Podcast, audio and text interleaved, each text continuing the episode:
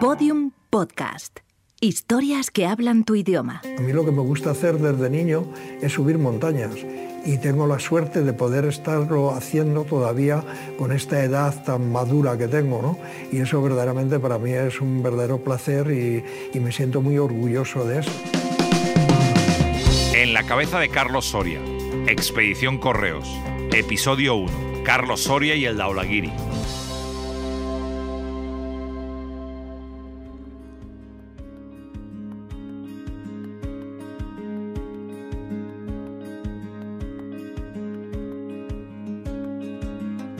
Carlos Soria tiene un sueño, conseguir subir los 14 8000 y está a punto de conseguirlo, ya ha llegado a alcanzar 12 de las cumbres, gracias a su pasión por lo que hace y a mantener la ilusión intacta como el primer día. Campo Base Daulagiri, abril 2017.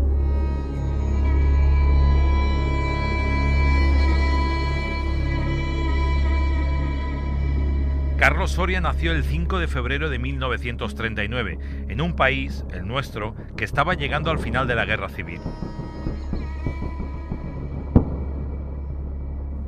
El gran estreno de Hollywood de aquel año fue Gungadin. Bajo el ardiente sol de la India, donde pasé mucho tiempo, de todos los hombres que estaban allí, un sirviente de su majestad la reina era el mejor que jamás conocí. Un aguador de nuestro regimiento. Gungadin.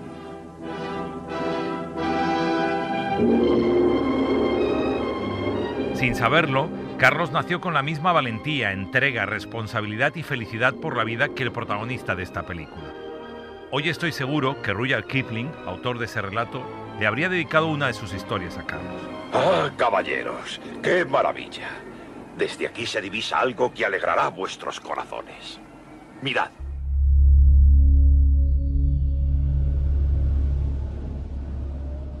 Con 14 años, hijo de una familia humilde de la España de la posguerra, Soria se lanzó al monte a la que es la aventura de su vida. Era un chaval de 14 años que con mi amigo Antonio Riaño decidimos irnos a pasar unas vacaciones de 15 días a la Pedriza. Mi familia no tenía ninguna tradición de montaña ni de nada y ahí poco a poco pues fui conociendo gente, primero a un pastor adventista, luego a un grupo de vegetarianos, la peña vegetariana, salíamos con ellos al campo y allí empecé a conocer a gente más relacionada con la actividad de montaña y a partir de ahí, pues bueno, fue fantástico. Me acuerdo la primera vez que he hecho alguna escalada con una persona y la primera vez que hicimos una nosotros solos, mi amigo Antonio Riaño y yo y bueno, pues estoy encantado de todo lo que he vivido, no cabe duda. Estoy muy contento y muy orgulloso de lo que he hecho siempre. Aventura que ya le rodeaba desde pequeño. Cualquier noticia hacía volar la imaginación de nuestro pequeño Carlos y le llevaba a imaginar cómo eran esas grandes masas de roca. Recuerdo cuando oí que se había subido al Everest, yo iba en el tren, íbamos a Torrelodones a bañarnos al río, iba en el tren y oí que habían subido al Everest por primera vez y de joder, han subido al Everest, qué montañón debe de ser aquello comparado con lo que tengo alrededor. Pero no, en aquellos momentos no me podía plantear. Yo era un chaval de barrio con muy pocas posibilidades, ni de viajar, ni de hacer nada, y luego la vida pues ha ido corriendo estupendamente y soy un privilegiado porque por las montañas he conocido buenísima parte del mundo, casi la mayoría, la Antártida, Indonesia, África, Alaska, bueno, pues eh, para mí ha sido una vida y sigue siendo fantástica. Ojalá todavía me dure un poquito más. Pero ¿quién es realmente Carlos Soria? ¿Cómo funciona la cabeza de este hombre que durante años nos ha dado toda una lección de cómo hay que moverse en las grandes cumbres del planeta? Tiene la increíble y rara capacidad de gestionar inteligentemente el riesgo, mezclando valor y prudencia. Su criterio y decisión, unidos a la experiencia acumulada más que por los años, por las cimas que lleva a su espalda, le hacen ser respetado y seguido en la alta montaña. Carlos Suárez, escalador, alpinista y saltador base. Es como si fuera familia, es admiración pura y, bueno, es que es, que es el ejemplo, es la referencia. No, no hay día que no me ocurra algo en relación con el mundo de la montaña o de la aventura donde no aparezca Carlos como, como referencia alpinística a todos los niveles. Y no solamente sé que es muy clásico decirlo, a nivel deportivo, sino a nivel humano. Edurne Pasaban, primera mujer en la historia en ascender los 14 8000 del planeta. Un referente, un, un veterano que tiene las mismas ganas de, de, volver cada año a expediciones, de seguir con el proyecto de los 14 8000 eh, creo que en esto es admirable, Carlos. Chema Rodríguez, director de cine y colaborador de Ser Aventureros. Carlos Soria es como un personaje de ficción. Cuando lo conoces eh, tienes la sensación de que eso que estás viendo enfrente, esa persona que estás viendo enfrente, no es real, no es posible que con esa edad, con ese cuerpo, puedas haber hecho todo lo que has hecho, ¿no? y cuando hablas con él un rato te das cuenta de que sí es posible, que es real, porque es todo fortaleza mental. Carlos Barrabés, empresario aragonés, fundador del grupo Barrabés Internet. Un tipo que, tomó las riendas de su vida en un momento determinado, ya con una edad avanzada, y decidió pues ir a todas las montañas más altas de la Tierra y que su, su segunda, segunda parte de su vida pues fuera un, hecho de superación personal enorme. ¿no? es un tipo muy culto, eh, es una persona pues con muchísima experiencia en la vida, ha tenido una empresa, ha trabajado, tiene familia, tiene hijas. Eh, en realidad, pues es un humano bastante completo. Carlos Soria, con 78 años, es un ejemplo de cómo la vida se disfruta haciendo lo que uno lleva dentro, en lo más profundo de su ser. Da igual la edad, el esfuerzo, los sacrificios, todo vale para este hombre, para seguir experimentando toda la felicidad de esta vida. No pasa nada más que alegría de estar aquí otra vez y de poder intentar esta montaña y ser un privilegiado y tener esta suerte de que todavía puedo estar en unas condiciones muy aceptables, más bien muy buenas, en estos sitios, que es lo que a mí me gusta. Eso es lo único que me pasa por la montaña. Otras cosas no. Yo sé dónde voy, sé los peligros que hay y bueno, pues como siempre hasta ahora intentamos que los peligros sean el mínimo posible y también lo vamos a intentar ahora, como es lógico.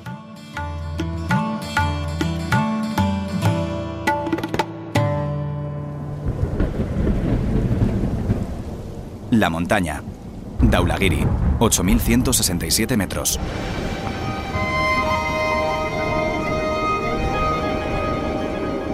El Daula, como le llaman familiarmente los himalayistas, tiene 8.167 metros. Es una montaña blanca, hermosa, imponente. Carlos Suárez.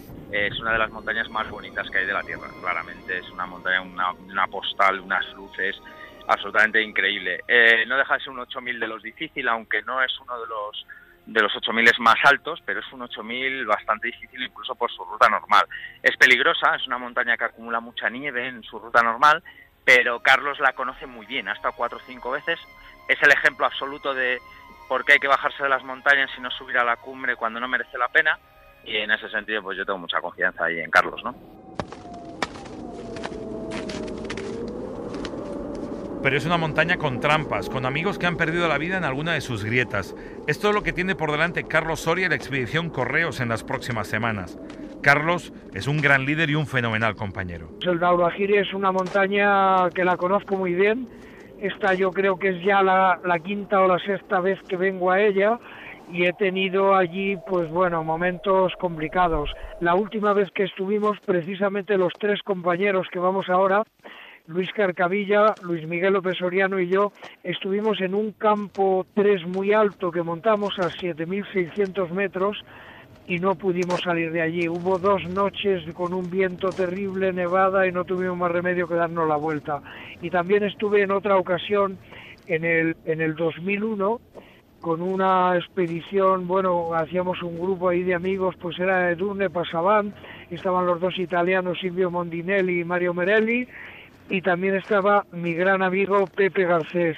Y bueno, también estuvimos muy altos ya al inicio de la travesía y tuvimos la mala suerte de que Pepe Garcés pues cayera en esta travesía. Ahora mismo uno de mis propósitos, además de subir a esta montaña, es dedicársela un poco a Pepe, porque era un gran amigo y un gran alpinista y aquello fue una casualidad ridícula el que cayera por allí. Él valía mucho más que aquello, no tenía nada que ver, no era por dificultad, debió de ser una casualidad y nada más. Tiene muchos puntos complicados. Las avalanchas en el campo 2 son parte de esta ascensión. Bueno, pues esta montaña tiene un problema en el campo 2 de avalanchas, que vamos a estar las menos veces posibles allí, quizás solamente una para ir hacia la cumbre, y luego el día de la cumbre se sale y hay una travesía un poco complicada y es largo el día. Vamos a ver si intentamos hacer ese campamento que hicimos la otra vez eh, cuando estuvimos allí a 7.600 metros para que sea lo más corto posible el día de la cumbre, la ida y vuelta como todas las montañas siempre tienen algunos problemas y esta tiene pues hay un par de ellos que son importantes pero aquí estamos nosotros para intentar solucionarlo lo mejor posible.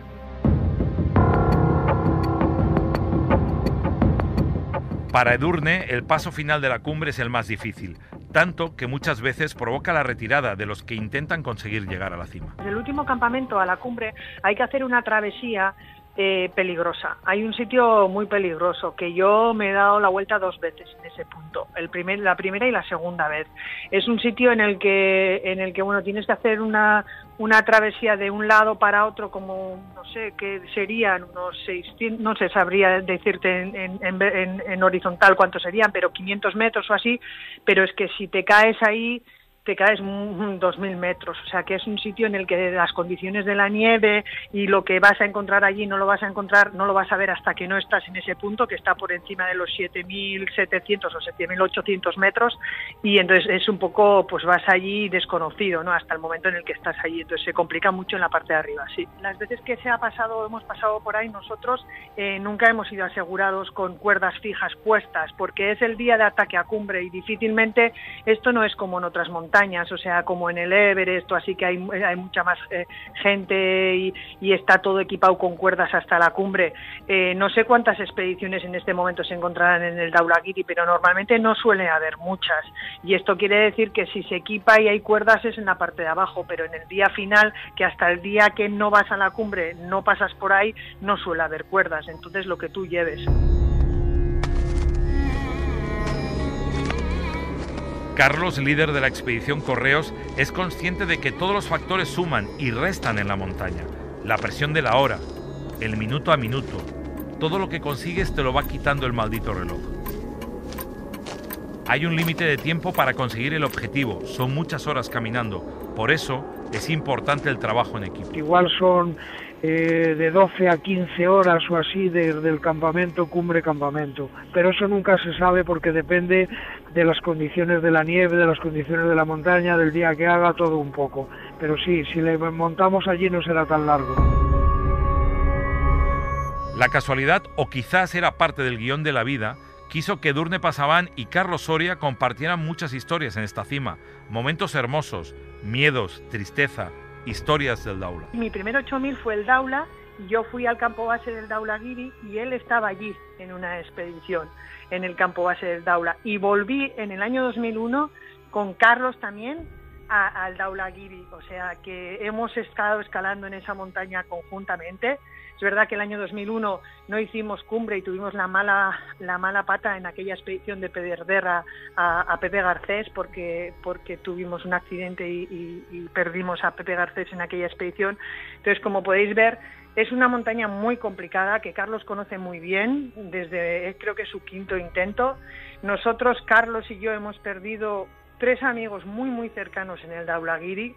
Entonces eh, es una montaña en la que en la que hay que tenerle muchísimo respeto, como él la conoce y, él pues tiene la experiencia como para subir allí y solo pido que, bueno que la montaña le trate bien, que, que esta quinta vez le deje subir y que y que podamos bueno celebrar eh, un 8000 más de, Carlos. ¿no? Pero a estas horas, ¿qué piensa Carlos Soria? ¿Qué pasa por la cabeza de Carlos Soria? Quiero ir al Sisapamba. Tengo, ya sabes que tiene dos cumbres y yo tengo una de ellas de más de 8.000. Verdaderamente ahora mismo 13 montañas de más de 8.000 metros subidas, pero quisiera ir a la cumbre principal del Sisapamba. Al ser posible, pues cuando volvamos del cuando volvamos ahora, pues luego en, otoño, que es una época que para el Tíbet, ya sabes, el Sisapama es el único 8000 que está en el Tíbet, China. Y bueno, pues sí que lo intentaría ir, espero tener suerte y posibilidades como ahora o un poquito mejor al ser posible. ¿Qué se siente al enfrentarse a un 8000? Para escalar el Daulagiri se necesita mantener viva la ilusión, escuchar a la voz de la experiencia y trabajar muy bien en equipo. Son los valores que Correos quiere que descubramos escuchando qué se le pasa por la cabeza a Carlos Soria. Cada vez que lo escuchemos estaremos un poquito más cerca de la cumbre en esta expedición Correos. Objetivo, Daulagiri. Todos los episodios y contenidos adicionales en podiumpodcast.com y en nuestra aplicación para dispositivos iOS y Android. Puedes seguir la expedición Correos a través del Facebook de Correos y de la página Yo Subo con Carlos Soria.